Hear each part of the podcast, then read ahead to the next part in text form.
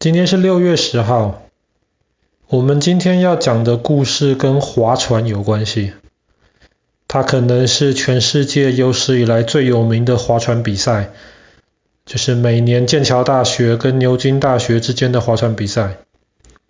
那这场比赛就诞生在一八二九年的今天，六月十号。其实每年剑桥跟牛津什么都比呀、除了划船之外，还有比，比方说足球啊、橄榄球啊，甚至一些桌上的游戏，比方说桥牌这些东西都可以比。但是这个划船比赛是最有名的。那为什么会有这场划船比赛呢？其实事情是发生在一八二九年的今天。那个时候有两个人，他们是好朋友，其中一个进了剑桥大学读书，那另一个进了牛津大学读书。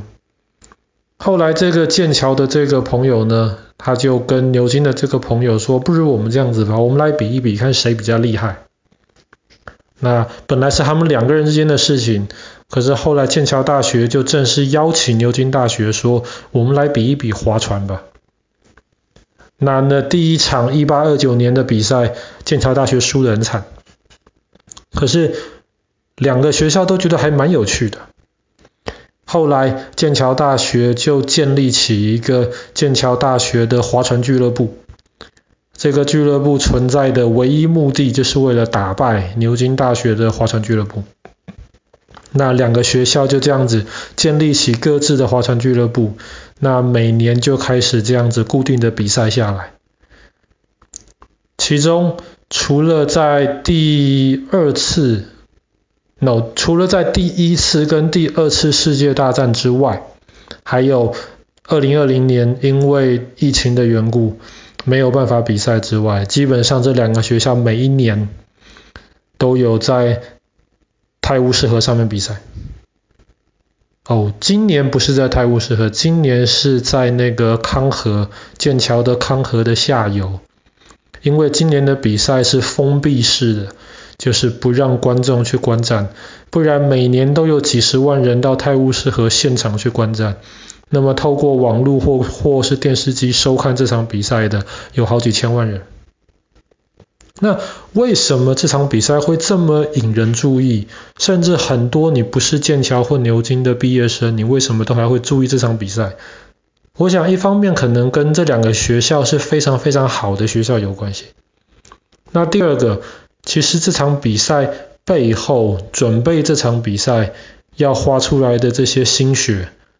其实我想是非常值得尊敬的。你要怎么样才能够参加这场比赛呢？你要是那种世界级的奥林匹克的那种运动员吗？这倒也不是。但是你要能够参加这场比赛的话，你有一个先决条件，就是你得是牛津大学或是剑桥大学的学生。那一般的学生哦，牛津或是剑桥没有说，比方说你有得过奥运的比比赛冠军，那么你就可以就是直接进这个学校来读书，就是代表学校划船就好了，没有这种特别的奖学金，就是一般的学生。但是当然有很多其实是在呃国际比赛上面有一些很好成绩的人，他们正好成绩也很好，那么他们到了牛津或剑桥之后，就自然的会加入这些学校的划船俱乐部参加比赛。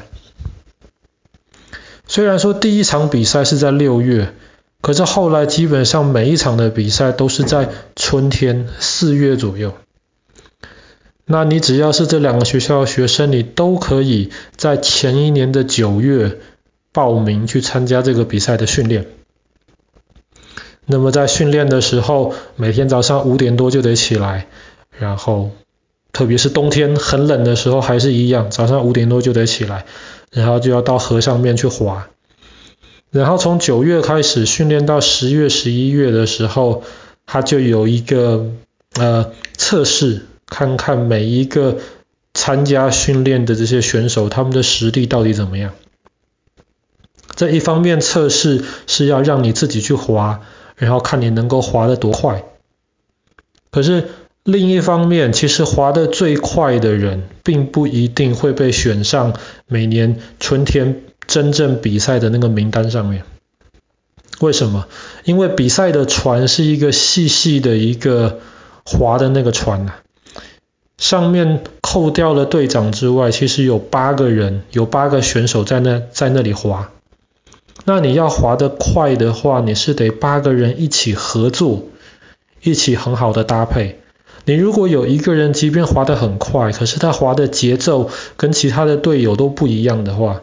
那么最后其实船会变得比较慢，而不是比较快。所以他们每年秋天、冬天在开始慢慢筛选那些选手的时候，他们不但会注意你每一个人到底你的实力多么厉害，可是他还会让你一次八个人、八个人这样子滑。然后有时候中间换掉一个人、两个人、一个人、两个人这样子，他就这样子来测试每一个人跟其他不同的人搭配的时候，怎么样滑起来的效果是最好的。但是不要忘记，这些学生他们在每天早上去训练的时候，他们同样还是要上学的学生。所以常常早上五点钟起床，然后五点六点到河上训练，训练到七点八点之后回家休息、洗澡、吃个早餐。他们九点钟还是得赶去上学，他们要教的功课其实还是要教。那当然，牛津跟大学在全世界是非常非常优秀的学校，牛津跟剑桥都是非常优秀的学校。所以课业的压力其实很大，你可以想想看，这些选手每天这么早就得起床去训练，然后得正常的上课、交功课，晚上还要来温习，当然朋友之间可能还会去 party 去玩，所以其实他们的训练非常非常辛苦。就这样子训练到每年年初的时候，从这么多选手当中就会定一个三十几个人的名单。然后在这三十几个人的名单里，最后再慢慢安排，到最后他们会有一个比较正式的十八个人的名单，就是前八个就是准备好要上船去比赛了，然后他们还会有八个是后备的那艘船，以防前八个上面有任何人那那天生病或者是有其他的事情。当然，他们最后还有两个人就是后备的后备。就是为了每年可能有一些特别的情况，所以通常每年的比赛是发生在伦敦的泰晤士河上面，逆着河水的方向走，从下游往上游的方向走。但是基本上每年比赛的时候都是选择涨潮的时候，所以虽然是逆流走，可是因为是在涨潮，所以真的逆流走的时候，那个阻力还不会太大。但当然，因为二零呃今年的比赛，二零二一年的比赛是在剑桥康河下游举行，因为今年就是封闭式的那个环境，不让太多人来观战，让大家可以保持社交距离。那其实这每年的比赛都很精彩啊，十几分钟而已。然后每年的比赛其实两队的实力都不会差太多。那甚至有一年。一一八七七年的时候，那一年的比赛，两队还是平手，同个时间到。那通常比赛的结果，可能两队就是差一个，或是差两个船身而而已。一个船身就是一个船的长度。那目前至少到目前为止，剑桥大学赢的次数是比牛津大学还多。可是有些人就会很好奇。说每年就只是这两个学校去比赛啊？那到底他们划船的实力真的很强吗？这个船真的划得很快吗？还是因为每年只有这两个学校的学生去比赛，其实这两个学校的学生划船划得很慢呢？严格来说，我们不知道每年比赛的实力到底怎么样。但是二零零五年的时候，牛津大学的船员，他们参加过这个划船比赛之后，他们又参加了一个国际的一个划船比赛。后来他们是输给了当年的冠军，是一个德国的船队，但是他们只输了三分之一个船身，其实就只差一点点。所以你可以说，其实每年牛津剑桥划船比赛这个水准是蛮高的。那当然，常常也会有一些选手，他们是代表过英国或者是其他国家参加过奥运的划船比赛，或者是因为他们参加了牛津剑桥的划船比赛之后，他们接下来就有机会参加奥运的比赛。那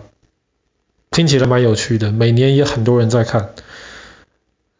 那明年如果有继续比赛、继续播的时候，我们也可以看可不可以去现场，或者是透过网络再看。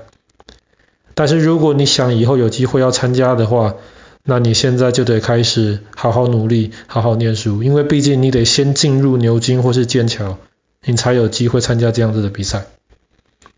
那也因为这场比赛其实每年都很吸引人看，所以后来其实全世界很多其他不同的国家、其他不同的学校之间也会举办类似的比赛。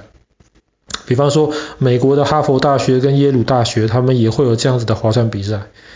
比方说，台湾的那个新竹的清华大学跟交通大学，他们每年也会有类似的这种大学跟大学之间的比赛。那我估计大陆的。北京大学跟清华大学可能也会有类似的比赛。好了，那今天的故事就讲到这边了。我们讲到从一八二七年，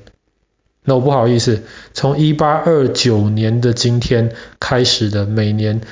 剑桥牛津的划船赛。